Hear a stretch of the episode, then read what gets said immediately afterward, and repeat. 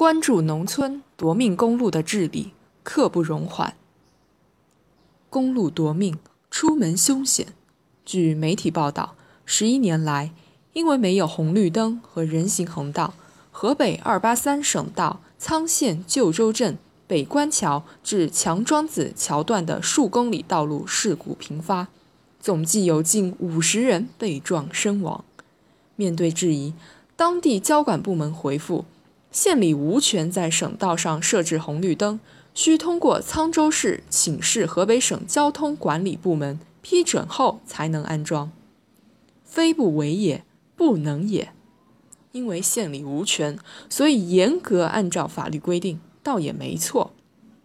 公路法第八条规定，县级以上地方人民政府交通主管部门对国道、省道的管理。监督职责由省、自治区、直辖市人民政府确定。若河北规定省道设置红绿灯需经省交通部路政部门批准，如此一来，安不安的直接责任的确不在沧县。然而，这不是全部事实。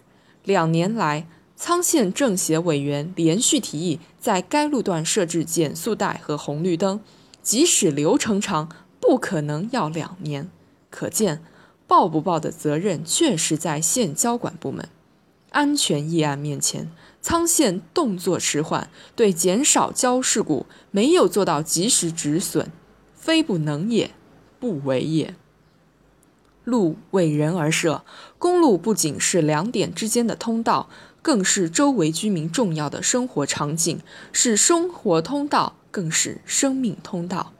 人本意识与安全标准本应牢牢浇筑于沥青之上，这不仅符合公众的期待，也是道路交通法规的本质要求。《道路交通安全法》第二十五条规定，根据通行需要，应当及时增设、调换、更新道路交通信号。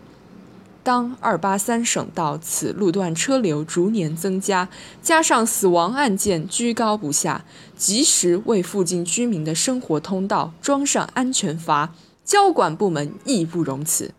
交管部门一味强调宁等三分不抢一秒，而无视红绿灯的制度安排对于保命的重要性，显然是失职的。而县里无权的说法，更让人看到对责任的推诿，对生命的漠视。设红绿灯之难，并非只出现在沧县，同类的懒政，其他地方也有。二零一四年底，广东清远日报就报道过，清远市新建红绿灯手续繁琐，从勘察到完成需要一百七十五天，一旦涉及。建设资金来源和规划审批问题所需时间或更长。因为走程序，所以别催我；因为不归我，所以别怪我。各类光怪陆离的懒政背后，总有以程序为托词的义正言辞。其实，这都是官僚主义。套用网络语，是深度懒癌。懒癌之害。往小处说，是拖延时间、浪费感情；往大了说，就像二八三省道之上，是不断重复的悲剧，是巨大的生命代价。可见，要让群众关切无足梗，出众出行心不堵。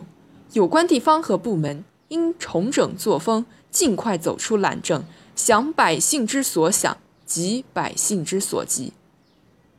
治理农村夺命公路刻不容缓，而治理农村道路本身即是现代规则的延伸。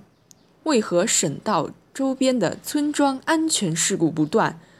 这里肯定有村民安全意识的问题。但道路上的安全意识本来就是一种现代意识，而以红绿灯为代表的交通规则，正是现代社会规则意识训练的起点。从某种意义上说，1868年，当伦敦街头装起世界上第一盏红绿灯，人们才开始知道如何有秩序地在公共道路上行走。